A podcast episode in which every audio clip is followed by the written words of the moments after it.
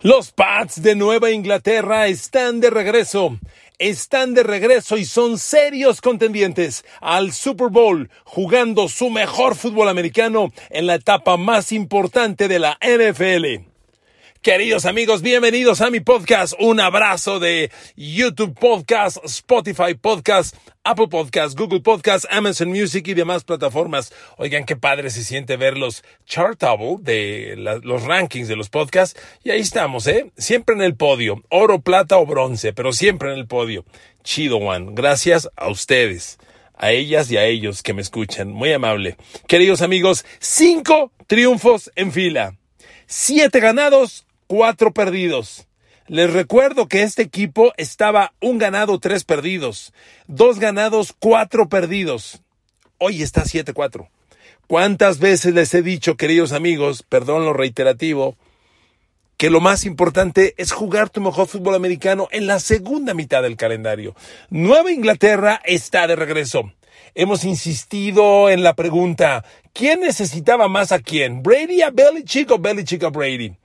Brady ya nos demostró que sin Belichick conquista lo más grande. Bueno, Belichick viene decidido a pelear por ello. Yo no voy a decirle que Nueva Inglaterra va a llegar al Super Bowl. No lo sé.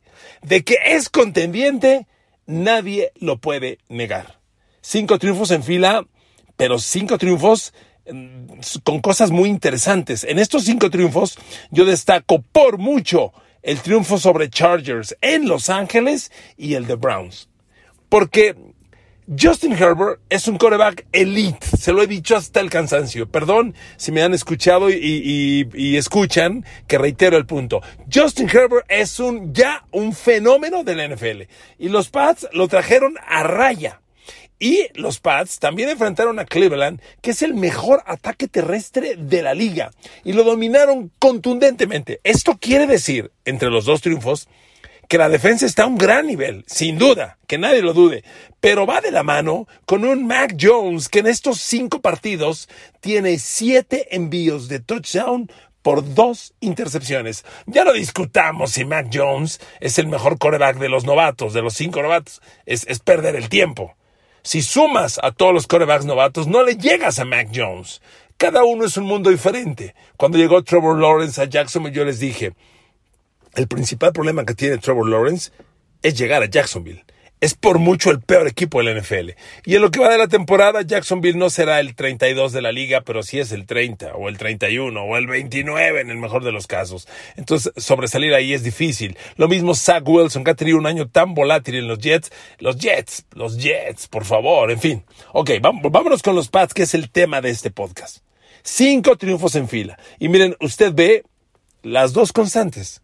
Un coreback eficiente que ejecuta nada espectacular, pero eficiencia, eficiencia, recuerden que el eficiente es el que optimiza resultados. El que eficaz es el que los hace, como pueda, pero los hace. Siempre entrega. Pero el eficiente es el que optimiza.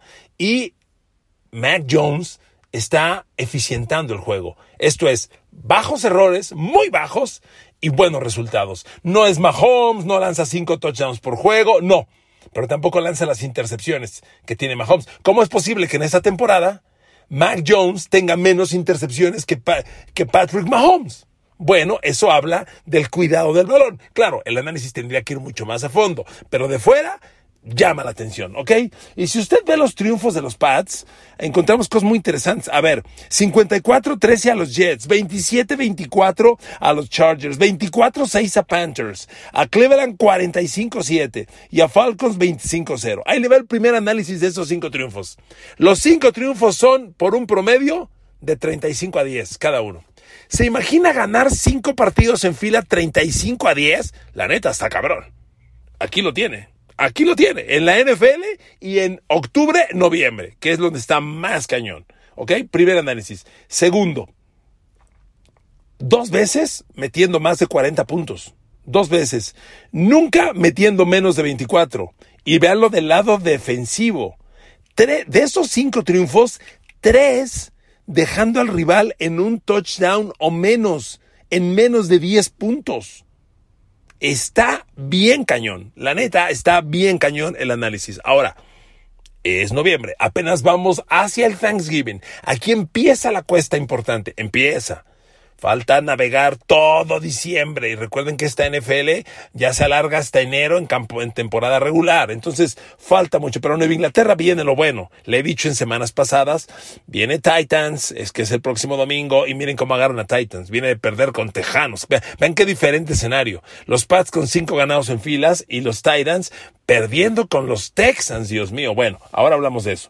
Pero entonces, los cinco triunfos que menciono de llamar la atención. Y cuando usted los analiza uno por uno, a ver, amigos, a los Jets, dos intercepciones, usaron dos corebacks ese día los Jets. Zach Wilson, que ahí se lastimó, y luego lo relevó Mike White. A los dos corebacks, dos intercepciones y un touchdown. Esto, que fue el segundo partido sobre los Jets, deja a Nueva Inglaterra contra Jets este año seis pases interceptados solo uno de touchdown permitido. Está muy cabrón eso. Porque es la NFL, amigos. Ok, son los Jets, pero es la NFL. Aquí les, he dicho siempre, aquí no hay un Getafe, aquí no hay un Leganés, aquí no hay una unión de curtidores, aquí no hay un Suo que les ganas porque les ganas y son el, el complemento. Aquí hay 32 equipos bien bravos. Y ok, ganarle a los Jets no tiene mucho glamour, pero dejar, ganarle los dos meterle 100 puntos en dos juegos, interceptarle 6 y solo permitir uno de touchdown, Dios mío, lo que es eso, ¿ok? Y Mac Jones empezó con su muy eficiente juego. En ese 54-13 a los Jets, Mac Jones, 2 de touchdown, 0 intercepciones. Ahí está el ejemplo. Eficientar. Y luego vienen de los Chargers, que quiero compararlo, que lo comparemos con el de Pittsburgh de la semana pasada ante Chargers. A ver, amigos, a Justin Herbert a ese animal llamado Justin Herbert, fíjense nada más lo primero que me llama la atención. Lo dejaron en 50% de pases completos. Eso está muy cañón. Es un coreback que trae arriba el 70. Y en este juego lo dejaron en 50. Completó 18 de 35. Vaya, 52% habría sido 18 de 36 para 50 exacto. 18 de 35. Dos de touchdown, pero dos intercepciones. El rating de Herbert ese día fue de 66 puntos. ¿Ok? Entonces es un dominio muy sólido contra un coreback muy explosivo. Ese día Mac Jones sin touchdown, pero sin intercepciones. Por eso les decía, no es Patrick Mahomes que te lanza cinco de touchdown, pero no te comete errores. Ahora fíjese, Hablemos de la defensa en este partido. ¿Cómo deja Nueva Inglaterra a los Chargers? A Herbert, reitero, 18 de 35, 50% de completos, 223 yardas y le interceptan dos. Ahora, ¿cómo dejó Justin Herbert a Pittsburgh el domingo pasado?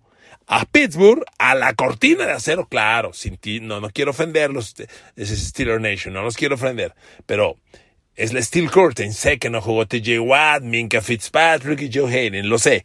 Pero es el mismo rival.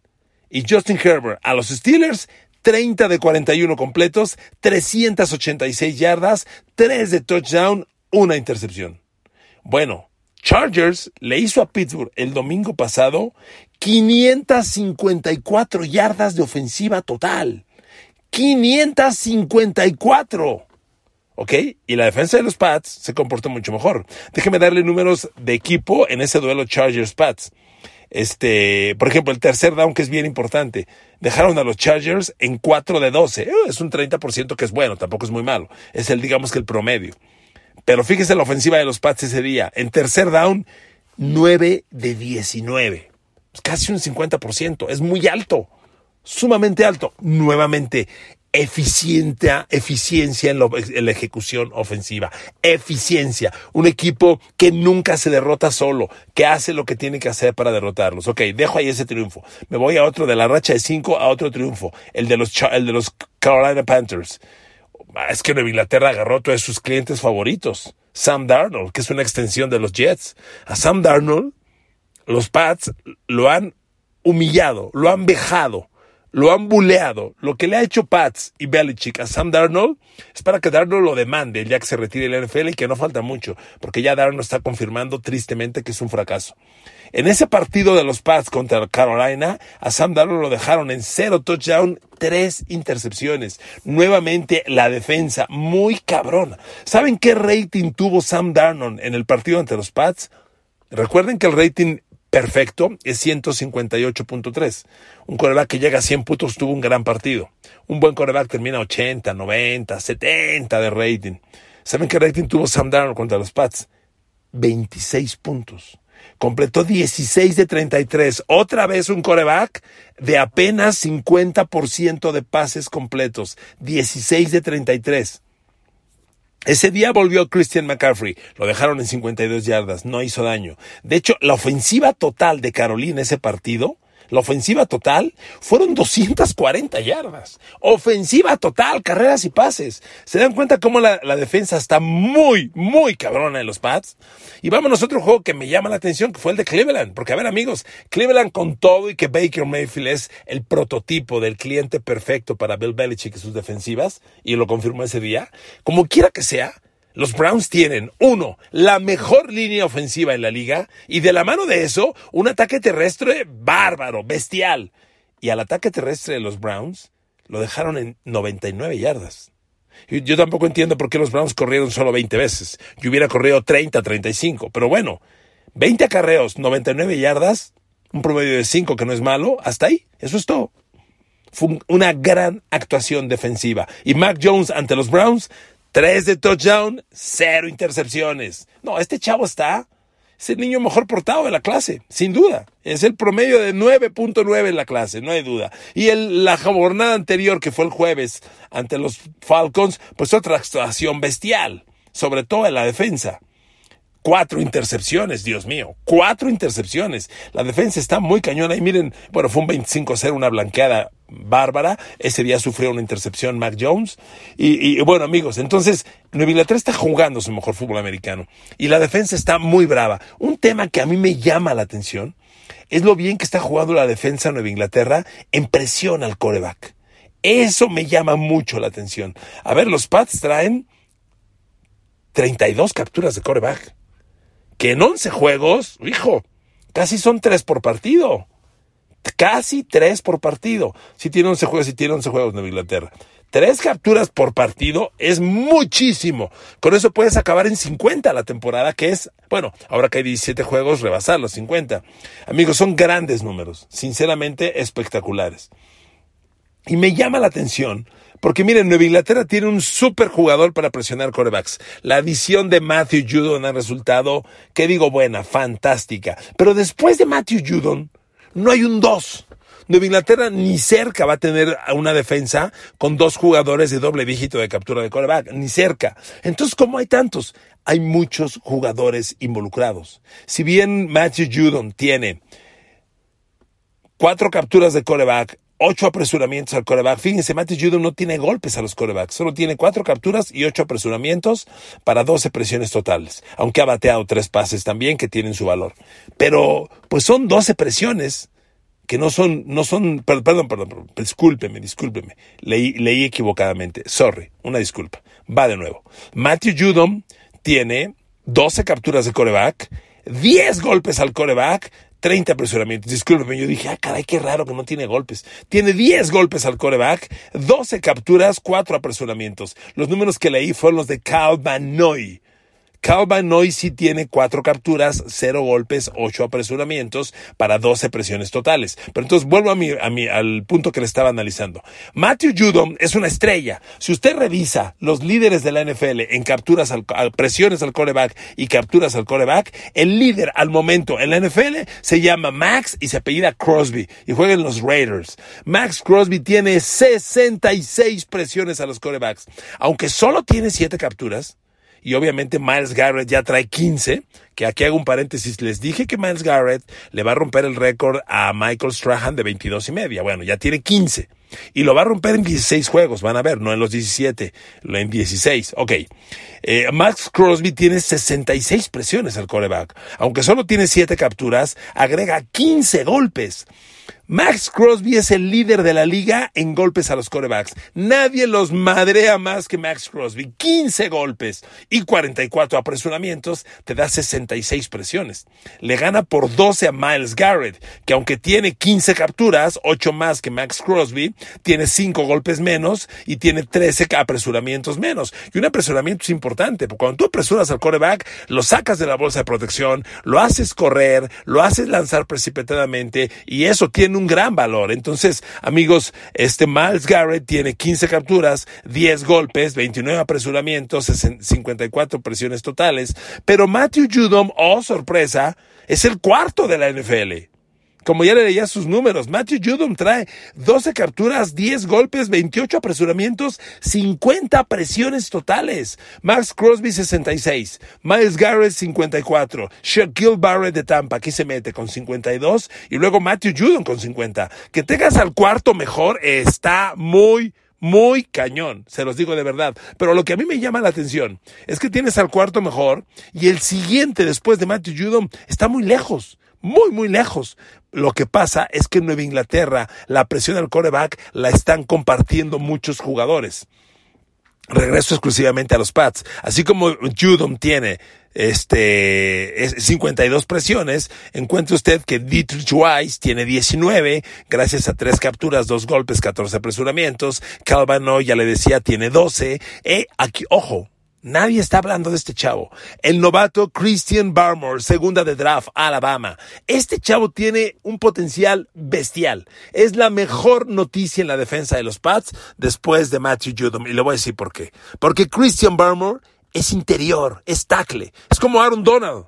Y está teniendo unos números bárbaros. Tiene una captura, 5 golpes, 25 apresuramientos para 31 presiones totales. Es el 2 de los Pats, después de Matthew Judom en presiones al coreback.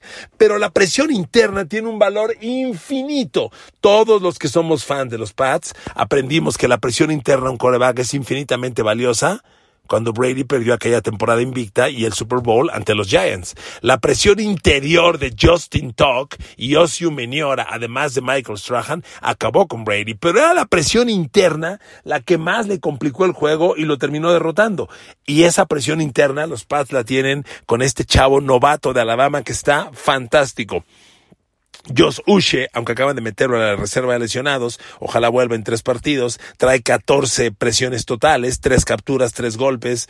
Este, Donta Hightower trae 15 presiones, una captura, dos golpes, 15 apresuramientos. Lawrence Guy, otro hombre interior, trae 12 presiones. Entonces, cuando sumas la colaboración de tantos jugadores, encuentras muy buenos números, aunque Nueva Inglaterra no tiene como los Rams, que tienes a Aaron Donald, a Von Miller, a, a, linebacker este Leonard Floyd. Aquí no.